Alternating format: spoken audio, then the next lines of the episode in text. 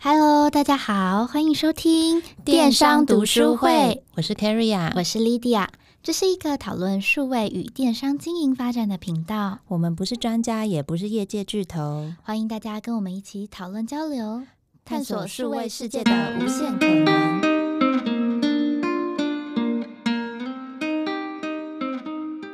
大家好，那今天电商读书会呢，想要跟大家聊一聊的是电商一年一度的盛事，就是双十一购物节。那相信大家对于这个电商造节的活动呢，已经非常的熟悉。那现在时间点其实也来到了十月的下半月，即将进入双十一大档期的时候，我相信每一个在经营品牌电商，只要有线上任何通路的你，一定都在非常忙碌的准备中。那在我们切入双十一的主题之前呢，我们也先来聊聊说目前电商整个市场的发展状态。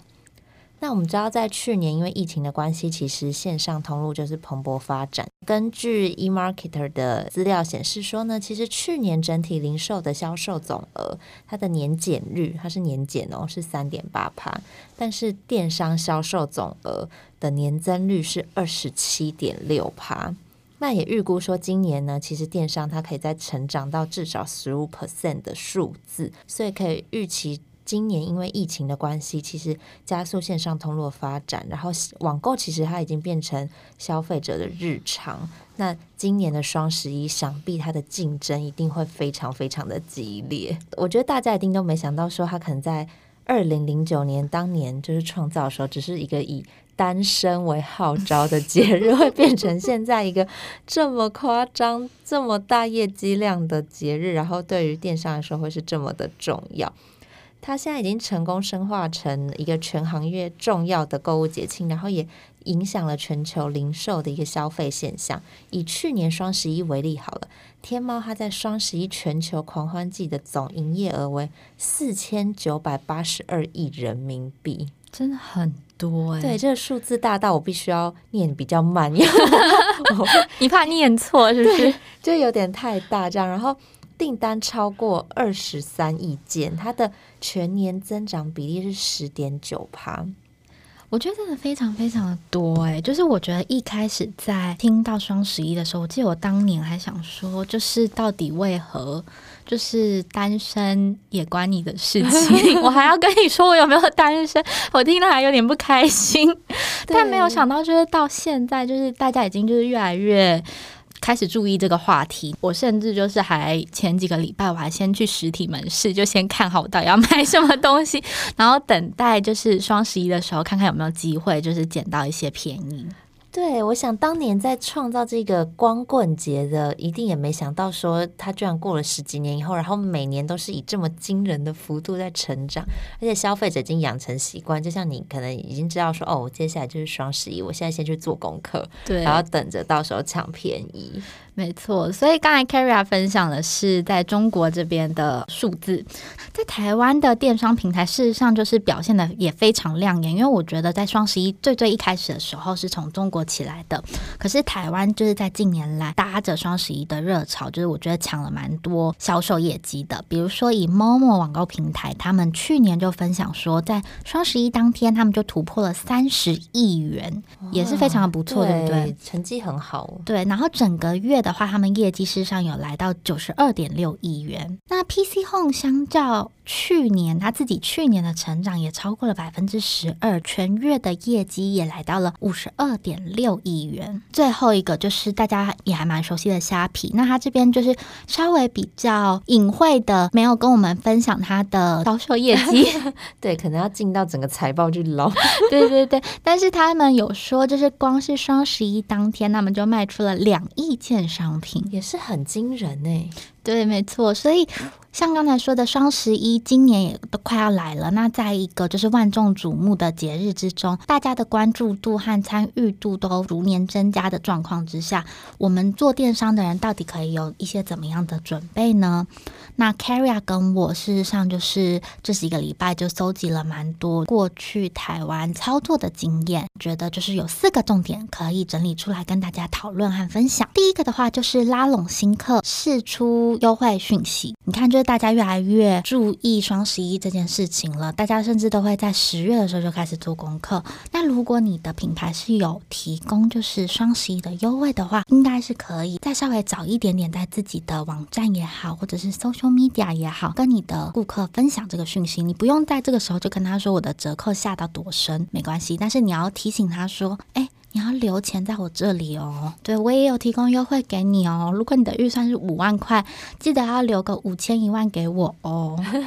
那这个时候就是除了沟通，记得叫他们留预算这件事情之外，也可以跟他们说，哎，那你就是现在可以先登录会员，你先申请会员，你到时候结账的时候就会比别人快，那出货也会比较容易，就是先拿到，或者是说你先注册，我就先给你就是一个折价金的部分，帮助你的客人先决定。好，要把预算放在你这边，相对的，对我们自己的好处也是，当我们大概了解他想要买什么东西的时候，这些 user 在回访，我们实际上可以提供比较适切他们的产品。那不管是在 user experience 上面也好，或者是转单的速度跟效率上来说，都会比较好一点点。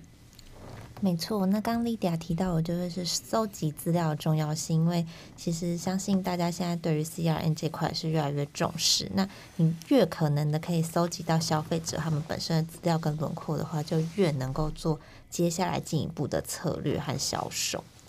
那所以呢，第一个波段的话，我们可能会是拉拢新客。那再来有一个很重要的点，就会是你要怎么样一直去吸引回访客。所以这时候呢，你就要用一些不一样的优惠操作，去吸引消费者愿意不断的造访你的网站。因为在竞争这么激烈的状态之下呢，其实相对的，你在媒体的曝光上面，其实它的成本也是不停的在攀升。那你到底要用什么样的方式，用什么样的策略去吸引消费者记得你的网站，跟不断的回访呢？那我们可以看到，说其实有很多品牌跟平台在双十一的战线，它已经越拉越长。从一开始，它可能只有十一号当天，到它可能在十月的时候呢，它就会先试出所谓的双十一抢购攻略，或者是什么活动日历等等讯息。它就是希望可以吸引到不同的消费客群，去提早造访网站。那以天猫为例的话，其实去年的双十一它就分成了两波的购物波段，然后它还延长了四天的狂欢季，等于从十一月的一号到十一月十一号，它都有不同的折扣，去吸引消费者去提早的打开它的荷包，这样。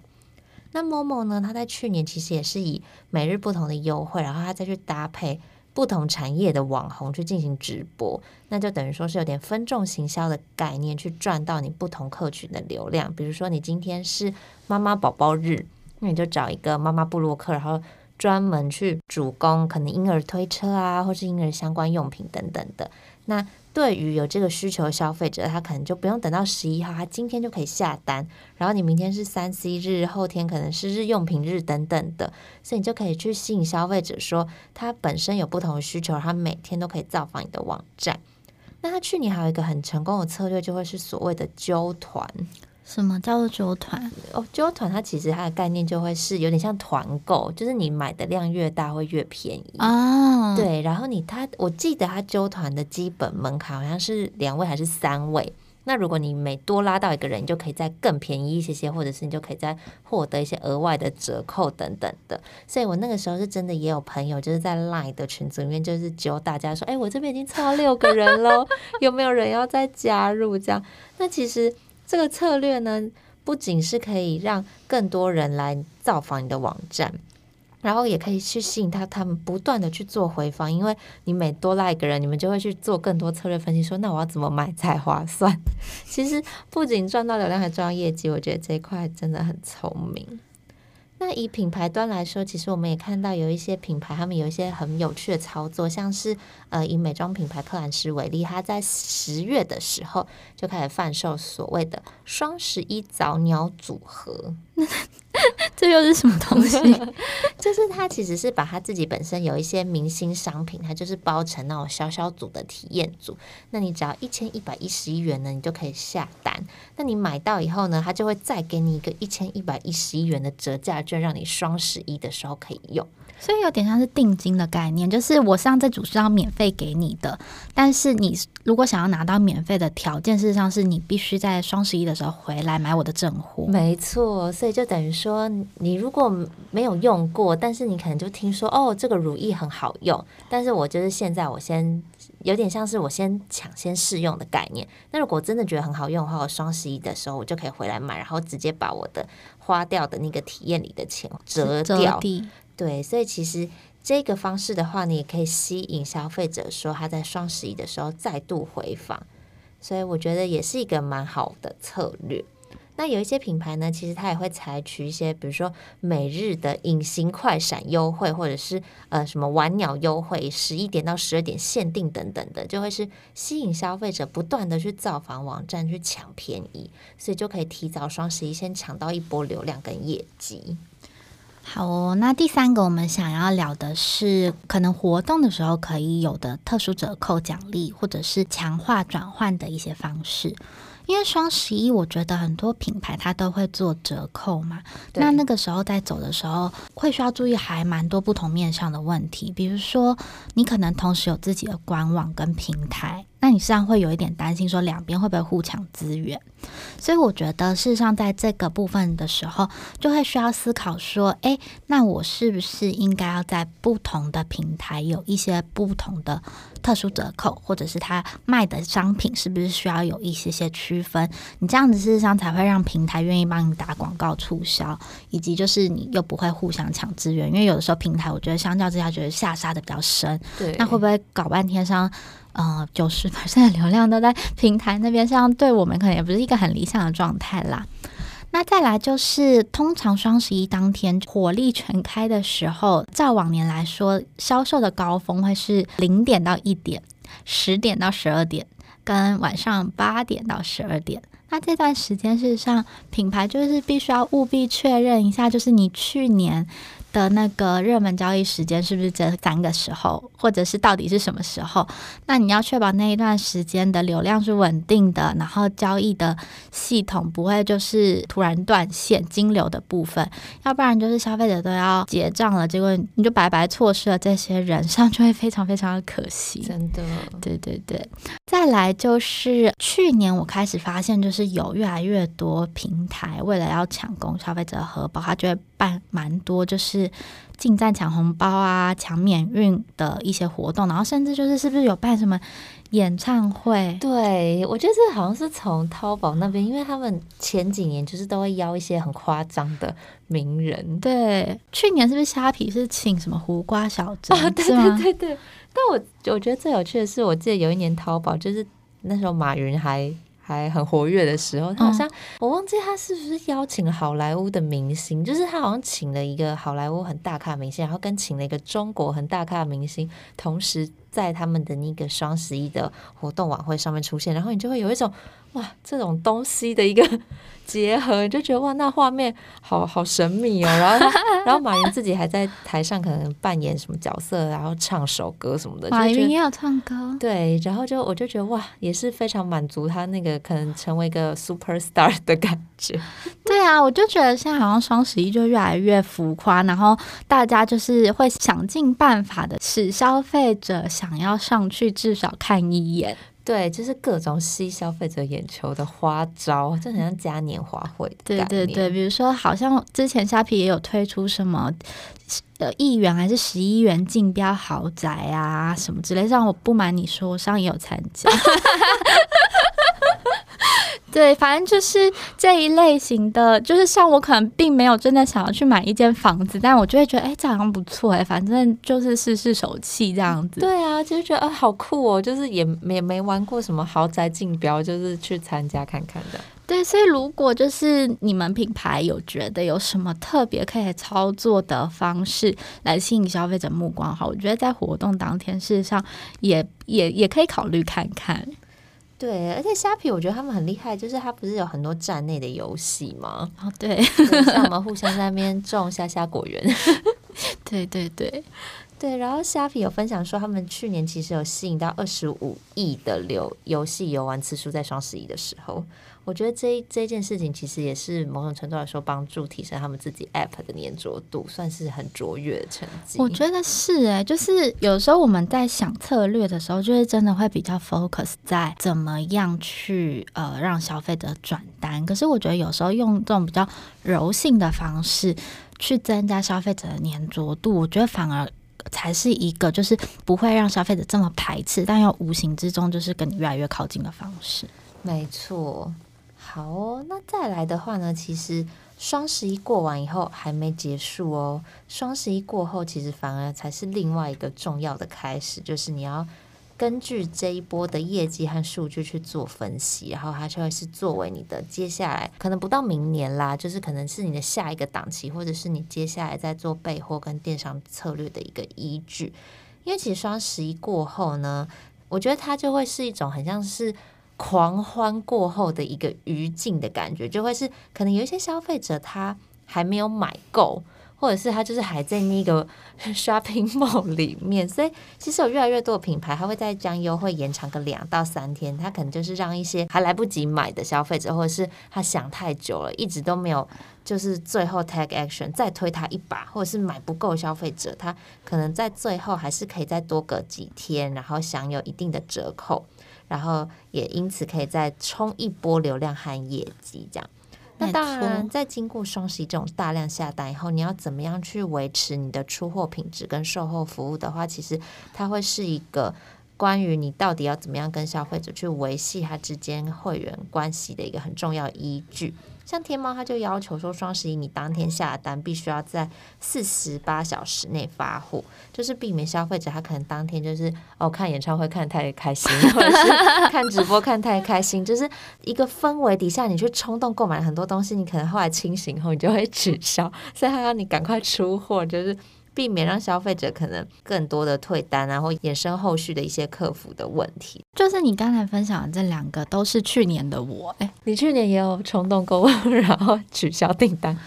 就是我觉得好像我去年到最后买的东西都不是在双十一当天，因为我就是一个会一直在那边想很久的人，所以我到最后的结单上都是在十一月十二号完成的。哇，对，所以其实后面的玩鸟也是非常值得掌握的一群消费者。对，然后我就觉得，如果像有办法掌握到这些人，上也是蛮好的。以及我就是有，就是买完以后，就是想一想，我就在他们家网站退货。我觉得那个网站上 UX 做的不错，就是它还有一个取消订单的功能，让我就是很方便的退订。哦。但是反之，就是事实上对于品牌来说，可能会是一个损失。对，没错，所以他要怎么样在你还没有想清楚，赶快先发货，赶快让你先骗你说，哎，已经减货，对，无法取消这样，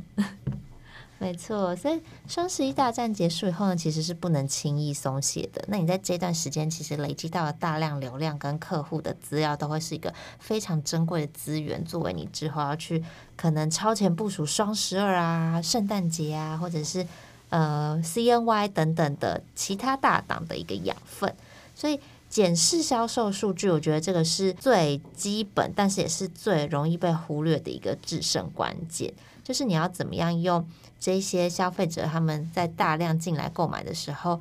这些数据去作为接下来的分析跟之后的行销活动的规划的话呢，其实这些都会是非常重要的一个部分。那当然，这时候进来的流量呢，它也可以是变成说，你之后可能要去做 retargeting 啊，然后你要再去做更多的广告投放，或者是它可以帮助你更加的去认识你的目标客群，或者是你可以发现一些你新的潜在客群等等的。其实这些都会是一个非常珍贵的资料，然后可以帮助你在下一次的档期呢，你可以可能可以做一些不一样的操作策略，比如说你发现，呃，A 商品跟 B 商品其实他们是有一个。关联性的就是他们是可以去做一个变成一个特殊的 package，可以去做 cross sell 等等的，他们都会是一些很有趣的 insight，或者是你可以发现说，哦，也许我有什么样新的策略可以帮助去优化购物车的转单比率等等的，也都会是品牌可以去尝试跟思考的方向。那我们就先在这边预祝所有的品牌啊、平台啊，在这波双十一都可以荷包满满赚大钱，真的好重要哦。对呀，在今年的下半年最后再赚一波，创业绩高峰，这样。好哦，那我们今天双十一的分享就到这里。我们一样会把资料整理到我们的网站上，那有兴趣的人可以上来看一看。当然，就是如果你们有什么就是双十一操作，你们觉得特别值得分享，或者是适合用在双十二的策略，也欢迎跟我们一起来聊一聊。那今天的节目就到这里喽。好的，大家一起业绩发发赚大钱。好的，拜拜，拜拜。